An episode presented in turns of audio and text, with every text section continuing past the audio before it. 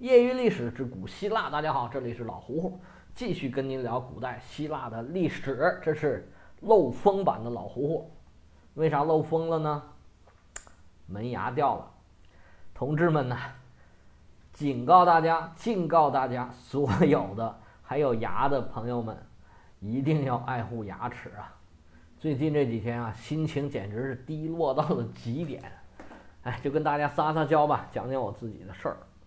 今天这一回啊，本来是想讲这个克里斯提尼改革的具体的内容，结果呢，就因为特别的难讲，我讲了一多星期，怎么讲怎么就觉得不顺，然后就录了好几回也没录成，录了一部分又有错儿，然后又不满意，结果就拖了一个多星期也没录完。我本来想这节目周更的，啊不对啊，日更的，结果。这一周都没录完，你想肯定影响我以后的进度啊，所以心情就特别不好。结果可好家伙，这顿这个 暴菜呀给我。开始呢，我女儿把一个钢笔给丢了，虽然不是什么好钢笔吧，几十块钱买的，但是丢了它就让人心情特别别扭，没有什么原因，它就是给丢了，丢哪儿了也不知道。我这人呢有点强迫症。这个一丢东西啊，我就整个心情就特别的差。然后呢，我老婆又把那个花洒呀给弄坏了，因为我们那花洒呢，家里面房子买了十几年了，那个 花洒呢也用了十几年了，中间呢可能有点老化，可能有点滴的水。他一直跟我说：“哎呀，这边滴的水。”我也没没理他。结果呢，他自己就去捅咕捅咕捅咕坏，然后就安不上了。结果我回家呢，想给他对付上。结果你知道那花洒是这样的，他把那个弄坏那那个部分呢，正好是两个喷头的那个交界的地方。结果这顿一弄呢，弄了我好几身水，弄了半天也弄不进去。虽然最后修好了，但是其实也是该换了。结果搞得我心情也是更加差。然后啊，最狠的一锤来了，我这个牙呀，确实我这牙也不好，但是呢。就松动了，我就去那口腔医院看，结果那大夫跟我说：“说你这牙呀，必须得全拔了，然后啊，种几颗牙种进去，然后哎，你就不用管了。这个种牙呀，大概可能不用二十万。嚯！这一方面是说我没有牙了，另一方面说要走我二十万。我这，我说你看我值二十万吗？然后我就。”灰溜溜的从那医院往出走，结果出来，我这车呀有点异响。我说那就去修一下吧，当天还没去，第二天去修了。结果我把车开到那儿一看，人那师傅说：“你这车呀，风扇坏了，风扇烧了，没什么大毛病，我就把风扇换了，几百块钱，我看看有没有货。”结果他一看。没货得订货，第二天才能拿车。你知道这个开惯车的人，他一没有车呀，这个就就特别的别扭，走哪儿哪儿不顺。虽然这师傅开车把我送回来了，但是这个心情就更加跌到谷底。结果回家一待，嚯，耳朵发炎了。我这耳朵啊，有耳，特别容易发炎。结果可能是因为掏耳朵掏的动作太大了。把这个黏膜给伤了，就外耳道发炎了，哎呀，很疼，就让我简直哎呀，生不如死。我说我是不是啊？这个生活没意义了啊！我这年轻轻的牙都没了，然后这个生活这么暴击我，我觉得我还挺努力的，怎么这么对我呀？而且呢，我就跟我拍档说一声，哎呀，明天我不去了，反正也没有车了嘛，我不用接你送你，然后咱一起吃饭，不用你自己搞定吧。哎呀，这心情非常糟糕的睡了一晚上，第二天又蒙着头在在家里躺了半天儿，想想生命还是要继续，就起来，哎，然后又陆陆续续听见有很多人比我年轻，牙也就掉了的故事，哎，我瞬间也就平复了一些，没办法呀，怎么办呢？只能这样了。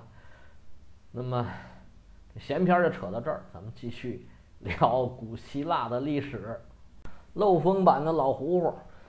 听一集少一集了，我会积极配合医生的治疗，回头我把牙弄好。就不漏风了，到时候就没有这一板子了啊！且听且珍惜吧。上回书咱们说到这克里斯提尼，经过这么千辛万苦，是他花了钱花了力气把斯巴达人找来，把这个原来的皮西特拉图的政权等于说是给终结掉了。但是他又被撵走了，然后又折腾来折腾去，雅典人又把他请回来。经过这么一番折腾，这皮西特拉图算是比较稳定的掌握了这个雅典的政权。咱们上回书呢还总结了这个雅典呢当时存在的几个比较重要的问题。那这克里斯提尼呢算是用尽平生所学，设计了一套非常复杂的这个管理体系，把这个雅典呢想要重新的让它有一番面貌。而事实也证明了，他这套制度确实帮助雅典呢走向了辉煌，让雅典呢成为当时整个地中海地区最大、最有活力、最富的一个城市。那这一节呢，原本我想把这个整个的改革全都讲一下，但是刚才闲篇扯时间太长了。那么今天我就着重讲它最重要的一个改革的方面。索性咱们就抻长一点讲细一点。今天我们想讲这一部分，就是雅典的户籍制度改革。哎，那位又说了，说当时雅典就没有户籍制度吗？那他们改革之前，这个征兵啊、征税啊都是怎么做的呢？大家要知道啊，这个雅典呢，跟其他很多比较原始的或者比较规模小的原生的呃国家和城邦是一样的。它是自下而上，就是人群聚集起来，慢慢慢慢从下边建立起来的。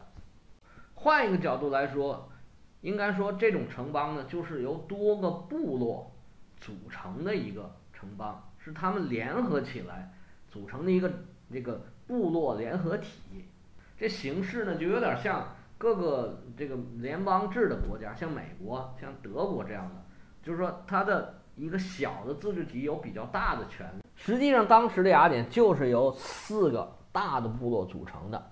那么，这个四个部落呢，又分成了十二个小的血缘的部族。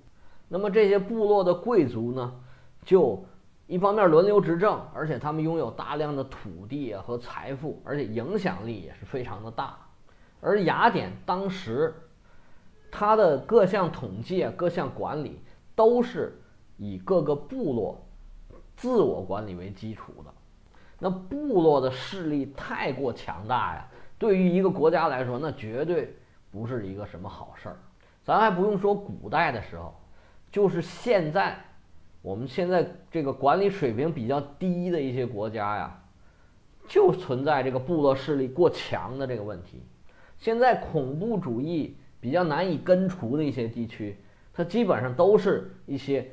部落势力很强的这个地区，你比如说这个，呃，巴基斯坦、阿富汗和印度这个边境地区那些山区里面，就算你是国家的军队想进入这个地区，这个部落长老说不行，我不让你进来，你也是进不去的。你要想进去，那这个部部落我说我不管你啊，我你进来我就开火。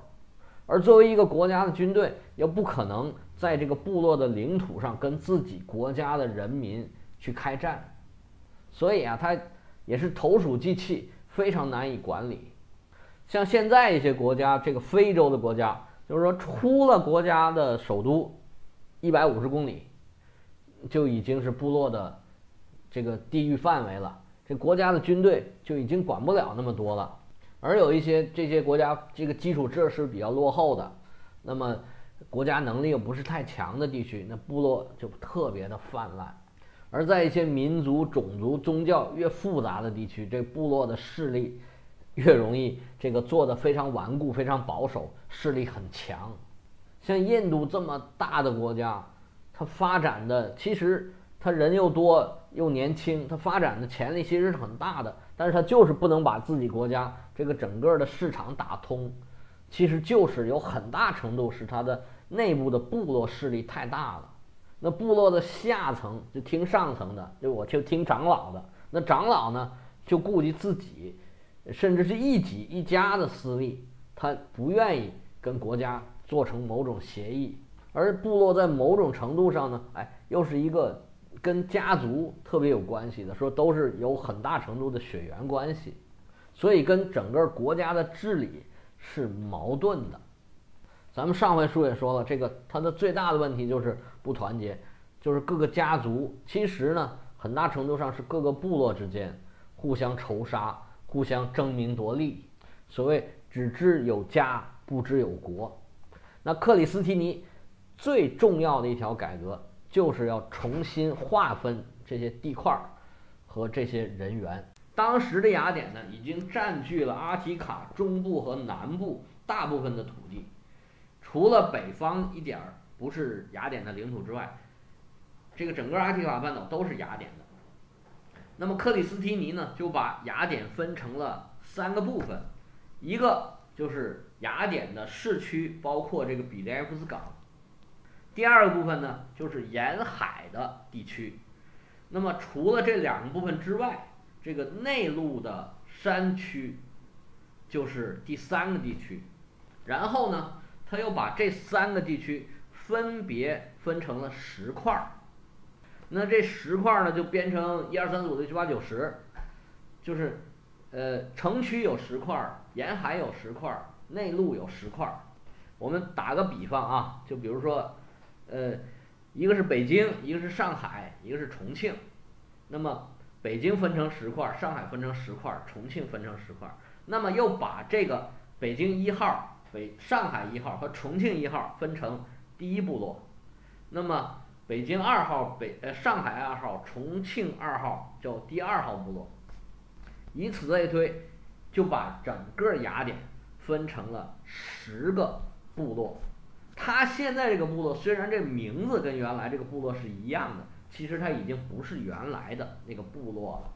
而我刚才说的这个所谓的北京一号、上海一号、重庆一号或者几号几号，那么每一个这样的单位被称为一个特里提姆区。他又把每一个特里提姆区分成了五个德莫区。大家记得啊，德莫区这个特里提姆呢？就大概是三的三分之一的意思，或者叫合三为一的意思。而这个德莫呢，在希腊语里面其实就是人的意思，就是德先生的那个德。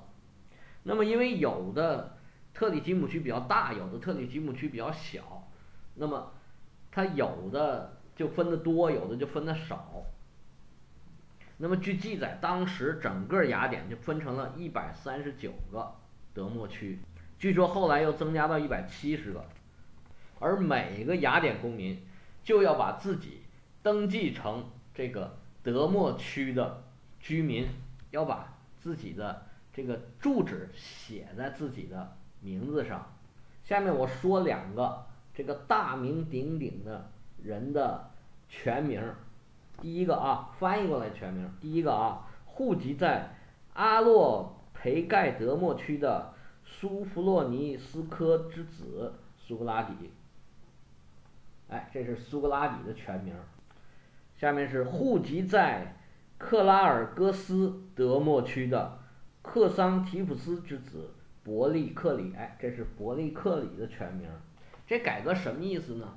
就是把整个雅典。每一个人的详细数据，哎，国家要掌握大数据嘛，是吧？详细数据、详细的情况都掌握在这个城邦的手里面。那每个人就不再是每个家族的成员了，而是这个地方的一员，以土地为单位，而不再以家族为单位。就好像我们现在都说，哎，你是哪儿人呢？不说你是谁家的孩子。当时雅典的土地。大概也就相当于中国大一点的县吧，那么它分这个单位呢，按土地面积来说，那就是县、乡村，那一个德莫区就大概相当于一个村，而按照人口来说，它可能也就是相当于一个乡村组，那在城市里面也就相当于一个一个街道办、一个居委会、一个小区的大概这么个人口。因为雅典人口最多的时候，这个公民也不过是四万六万多一点儿吧，那总人口也就十万左右，加上这个奴隶也就是二三十万，最多也就这么多了。哎，那问题来了，既然原来也可以统计，也可以管理。也有户籍制度，那么你现在重新做一套这个户籍制度有什么用呢？那还真是大大的有用。咱们细细道来啊。首先第一个，他从观念上改变了雅典人对于家族的依赖，而转向依赖城邦、依赖国家。因为原来呢，每个人有什么事儿就去找家里面。那现在不是了，我们有这个居委会了啊，有小区的这个业委会，有这个这个物物业管理了，有什么事儿就咱就不用去找那个组长啊，找那个老爷爷了，咱们可以找那个小区的管理处。而人对于自己的住宅、自己的家，又是感觉到特别温馨，呃，特别安全、特别舒服的一个地方。而又经常跟这旁边这些啊物业小区啊啊跟这些经常接触的离自己特别近的人打交道，他就会自然而然的产生一种亲近感，这是人之常情。那么慢慢自然的这些家族呢就会解体。那么我们之前说的这个部落影响团结这个问题，就基本上从这儿雅典就没有这个问题了。当然了，后面有更多更大的问题。呃，咱们再说啊，说到那儿时候再提，因为人类社会是不可能没有问题的，只要在，它就会有新的问题出现。那么这是第一个问题，第二个问题，因为雅典呢也经过一番很复杂的、很动乱的时期，有的人被打死了，有的人跑掉了，那么有些地闲出来了，那么对这些变化也有必要做一个统计。那么第三点也非常重要，咱们上一回说了啊，这个雅典呢，军力啊始终是一个很大的问题，因为雅典是商业立国这么一个国家，他这个人都做生意啊，都愿意挣钱，愿意逐利，他不是很愿意打仗。那虽然他也是全民皆兵，但是战斗力一直就不是特别的强大。那么加强户籍的管理，那么。对于每一个雅典人来说，他征兵就相当于是交税，这叫做血税。那肯定也会有人他想要逃税嘛，对不对？而且咱们之前说过啊，雅典它一共公民分成四级，那么一级、二级是骑兵，三级呢是重装步兵，四级呢是轻装步兵。但是呢。这么多年以来，雅典雅典的经济啊得到了发展，有很多三级的，它还是三级，但是四级的就已经升到可以达到三级的这个水平了。而那个时候呢，这个重装步兵的力量才相当于是这个呃军队的力量，那个轻装步兵啊，往往只能做一些辅助性的工作，是不能算到那个军事力量里面去的。那如果三级的人多了，你要把三级的人全算进去，那重装步兵的人数多了，那军事力量那也就是强大了。哎，那么这个问题又解决了咱们上次说的这个武装力量太过薄弱的这么一个问题。在十五年以后的这个马拉松平原的战斗之中，雅典一共投入了九千个重装步兵。大概占了当时整个雅典成年男子人数的大概是四分之一，你想一想，这个数目、这个比例都是非常恐怖的。而且呢，在日后相当长的一段时间里面，雅典的重装步兵的人数都是斯巴达的两倍左右。就是说我虽然打不过你，但是我人多点儿，好吧？这也可以说是。克里斯提尼这次户籍改革的一个主要的目的，那克里斯提尼呢被称为雅典的民主之父。怎么叫民主之父啊？他就是要让所有的雅典公民都把自己的积极性调动起来，然后呢参与国家的建设啊，参与国家对外战争啊什么之类的，把这方面的力量全部都调动起来。克里斯提尼还实行了这个。好几方面的改革。那么今天呢，因为扯闲篇实在扯的太多了，哎，剩下那些方面我就不讲了。下回书我们继续跟大家聊这个克里斯蒂尼的改革。我们下回书再见，谢谢，拜拜。